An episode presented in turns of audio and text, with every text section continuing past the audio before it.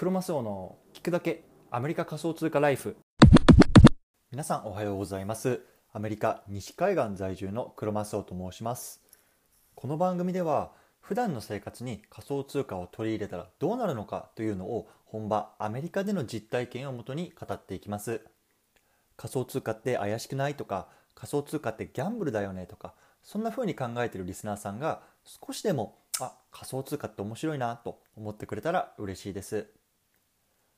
改めておはようございます。今日は8月27日金曜日の朝ですね。皆さんいかがお過ごしでしょうか？今日も早くも花金ですね。明日からね、まあ、8月最後の週末ということでね、どうしようかなと思ってますが、まあね、あの、暑さも和らいできてますけれども、まあ、体に気をつけながら頑張っていきましょうということなんですけれども、今日はね、えっ、と、ビットコインがキューバの法定通貨になるべき3つの理由っていうところでお話ししていきたいなと思います。でね、今回はエルサルバドルの次にビットコインを法定通貨にするのはどんな国なのかなとかそのそもそも法定通貨に仮想通貨がなったらどんなメリットがあるのかなとかそういうようなね疑問を持ってる人向けの内容になってます。今回の話を聞くと国家国が仮想通貨を法定通貨にするとこんないいことがありますよとかそういうことがね分かると思いますので是非聞いてみてください。でね今日のねあのトピックの背景なんですけれどもこんなねニュースがねあのコインポストさんの方にあったんですよね。キューバ中央銀行条件付きで仮想通貨の商用利用を認可っていうことなんですけれどもこれ簡単にどういうことかっていうとキューバの中央銀行が仮想通貨の利用を公式に認めましたよっていうことなんですよね。うん、でこれね条件がまだあって一応今この認められてるっていうのはこうビジネス間のみらしいんですよね。なのでまだその個人間で仮想通貨を送るとかっていうのは正式に認められてないということなんですよ。うんただね、これはね、まあ、あの、大きな一歩かなと僕は思ったので、今回こうやって、あの、取り上げてみました。で僕もねちょっと個人的な経験があるので、まあ、そこをね簡単にあの話したいなと思うんですけれどもあの実はね僕もね数年前にキューバっていうのは行ったことがあるんですよ。で実はねアメリカっていうのはまあご存知かもしれませんがあのキューバと国交が今ないんですね。なのであのアメリカからキューバって直接入れないんですよ。でカナダを経由して入るかメキシコを経由して入るかっていうこんなにねあの近い距離なのにかなり面倒くさい移動しなければいけないんですよね。うん、で僕の場合はメキシコのメキシコシティ経由で入ったんですけど多分ね直行便がもしあれば5時間ぐらいで着くんじゃないかなっていう距離なんですけどやっぱり移動に丸1日かかりましたね。うんまあ、それはちょっとね置いといてで僕が当時感じたのはその通貨に関してすごく不便な国だなと思ったんですよね。でキューバって面白いのが2つ今通貨があるんですよ。で1つは現地の人たちが使う通貨。でもう1つは、まあ、僕ら外国人とか旅行者が使う通貨。これね全然違うんですよ。だから例えばレストランとか行ってもその外国人が使う通貨しか受け入れてないとこもあれば現地人が使うやつしか受け入れてないとことかあとは両方受け入れてるところとか結構まちまちなんですよね。で、まあ、僕ら旅行者はなんてその現地人が使う通貨なんて持ってないですから例えばもう店に入ってあのこれ使えるとか一時聞いてたんですよね。でもそれやっぱ面倒くさかったなって思いますね今。考えるとだからね今日はねこういう僕とか、まあ、これからね例えばキューバに行くよとか、まあ、あるか分かんないですけどそういうねその個人としての立場っていうのがこの法定通貨になもしなった場合ねどう変わっていくかっていうのもね合わせて話していきたいなと思います。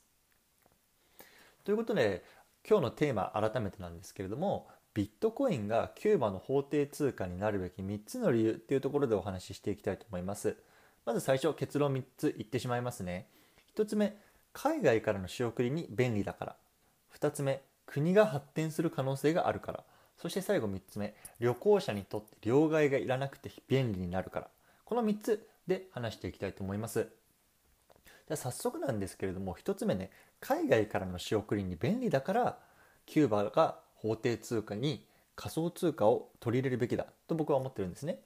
で例えばまキューバに限らなくて中米の国って結構その出稼ぎ労働者が多いんですよね。っていうのは自国の産業があんまりないので、まあ、家族であったりを養ったりっていうそれはためにやっぱり国その中にとどまって働くことっていうのがなかなかできないということでこう近隣の国に出稼ぎに出るんですよね。やっぱりそれが経済的に恵まれてるアメリカであるとかカナダであるとかメキシコであるとかそういうところにこう出稼ぎに行くわけですよ。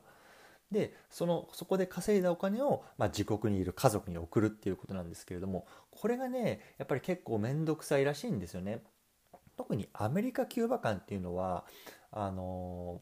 国交がないっていうのもあって経済制裁の影響があってそのドルが直接送れないらしいんですよねで例えばもし遅れたとしても為替手数料がすごく高かったりとか送金の確認にすごく時間がかかったりとかっていうすごいデメリットがあるんですよねただこれをじゃブロックチェーンっていう技術を使ったら匿名で時間がかからずにピュッと遅れてしまうわけですよね。だから、まあ、こういうメリットが、まあ、自国の通貨に、まあ、仮想通貨例えばビットコインですよねを取り入れた、まあ、メリットかなと思いますね。だからこれはねやっぱりどっちかっていうとその、まあ、経済的に発展してもう自国の産業だけでなんとかなるっていう、まあ、アメリカとか日本とかヨーロッパの国々がとかっていうよりもやっぱりこういうねあの中南米の、まあ、発展途上国とかアフリカとかそういうところでねこういう仮想通貨っていうのはも伸びていくなというのを感じますよね。うん、じゃあね次。2つ目3つ目いきたいと思うんですけどもここでちょっとキリがいいので一回チャプターを区切りたいと思います。じゃあここから2つ目なんですけれども国が発展する可能性があるっていうところですよね。でまあ法定ビットコインの法定通貨化っていうともうエルサルバドルの例っていうのがもう今世界的に注目されてるんですよね。でこのニュース知らない方にちょっとだけ補足としてあの入れると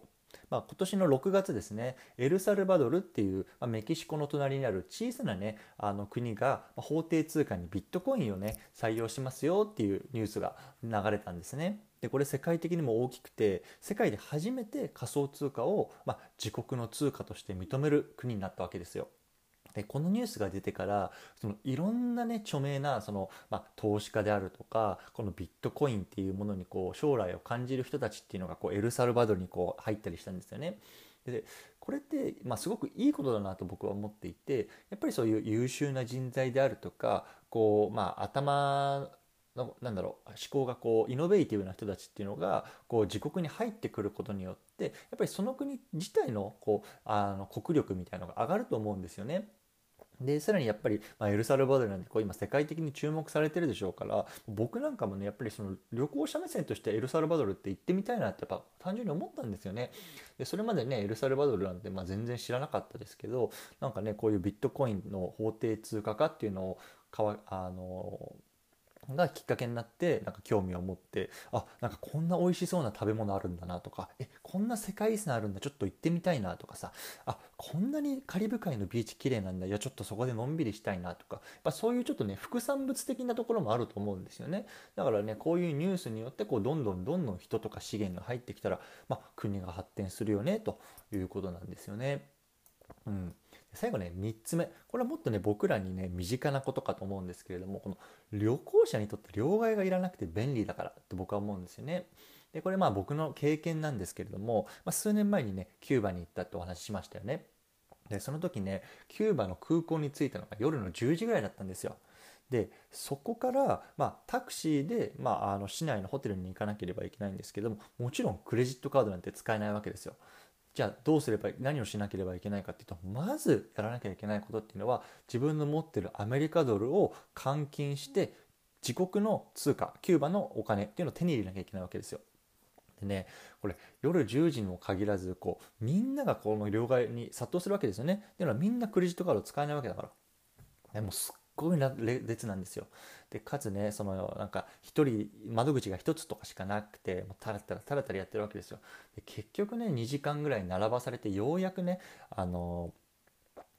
両替することができたと。でそこからタクシーに乗ろうと思ってもタクシーの列もとにかく長いんですよ。っていうのはもうみんな そのタクシーに並ぶわけだから。だからもう結局ホテルに着いたのがやっぱり1時2時とかもうそんななっちゃってもうくったくたなわけですよね。でさこれ思ったんだけどあのこれね例えばもう両替なんていらなくて早くねホテルに着いてその休めたらその翌日からもうねすごいフレッシュな体で遊べるわけじゃないですか。ね、でもこれがね並ばされてくたくたになってもう着いたのが朝の2時ででそこからシャワー浴びてとかってなったらもう次の日朝起きるのももうなんかちょっと体だるいなみたいなこれってやっぱりさ限られた時間で旅行してる旅行者にとってすごくもったいないよね。ね朝こうさシャキッと起きてさ美味しいもの食べてこれから遊ぼうっていう人とさあちょっとだるいなもうちょい寝ようかなあもう1時かよみたいなさそんななってる人でさやっぱりそのなんか満足度って違うと思うんですよね。だからこれなんかキューバのにも限らずこうでも世界中でこういう仮想通貨っていうのがあの広まればこう両替がなくなって両替がなくなればこういう時間とかっていうのを有効に使えるかなって僕は思ったんですよね。うんはい、ということでね、まあ、最後ねちょっとだけこう付け足しておきたいんですけれども、まあ、このニュースから僕は思ってるのはやっぱり自分自身も学ぶ必要があると思うんですよね。でやっぱり今世の中でそれさキューバとかさエルサルバドルとか法定通貨化されますよみたいな話出てると思うんですけれどもじゃあ実際自分がねその仮想通貨を持ってまあちょっと送ってみてとかねそういうのをやってことないとさ実際にその場に行った時に使えないしそのメリットっていうのを享受できないと思うんですよね。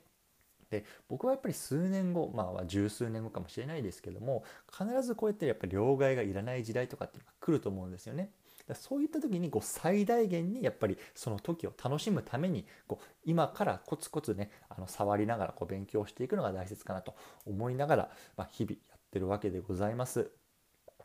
ということでね今日はこの辺にしたいと思うんですけれども最後まとめていきますね。今日はねビットコインがキューバの法定通貨になるべき3つの理由っていうところでお話ししました。1つ目は海外からの仕送りに便利だから。2つ目は国が発展する可能性があるから。3つ目は旅行者にとって両替がいらなくて便利だから。こういうところでお話ししました、まあ、特にね僕は3つ目っていうのがね僕ら個人にとって密接に関わるところかなと思ってます。でやっぱり今から触ってこうねあのもっとオープンになった時にまあ素早くこう入っていけるようにしておきたいなと思いました。はい。ということでね、今日はこの辺にしたいと思うんですけれども、今日のね、合わせて聞きたい、最後に紹介したいなと思います。今日はね、ペイパルの仮想通貨サービスがイギリスに進出するニュースから思うこと3つっていうところでね、あの過去に配信した音声をリンクに載せておきます。これね、海外送金絡みのね、ニュースでね、またこれも面白いことになっているのでね、ぜひ聞いてみていただけたらなと思います。はい。でね、最後ね、あの、ちょっとさ、あのー告知なんですけれども、リスナーのね、皆さんからのサポートっていうのをね、募ってます。アンカーのページのサポートをクリックいただくと、月額99セント、まあ、1ドルからですね、サポートいただけるんですね。でまあ、皆さんのサポートでこうより聞きやすい、ね、機材の購入とかコンテンツの拡充に、ね、当てていきたいなと思いますでつい先日もあの僕の配信音声配信がねこうちょっと声が小さいとかこう BGM とこうあのアンバランスだよみたいなフィードバックもねいただいてね、まあ、ちょっとその辺もねこう調整するために機材を購入したいなと思ってますので、まあ、そういうところに当ててねあの行きたいなと思いますのでねもしねサポートしてもいいよっていう方はね是非月額99セントからですのでねよろしくお願いします。はい。ということで、僕はね、ブログとかツイッターでもこういう仮想通貨に関する情報っていうのを発信してます。概要欄にリンクを貼っておくので、興味のある方はいいねやコメント、フォローなどよろしくお願いします。それでは今日は金曜日ですね。週末も楽しんでいきましょう。素敵な一日をお過ごしください。クロマスオでした。バイバイ。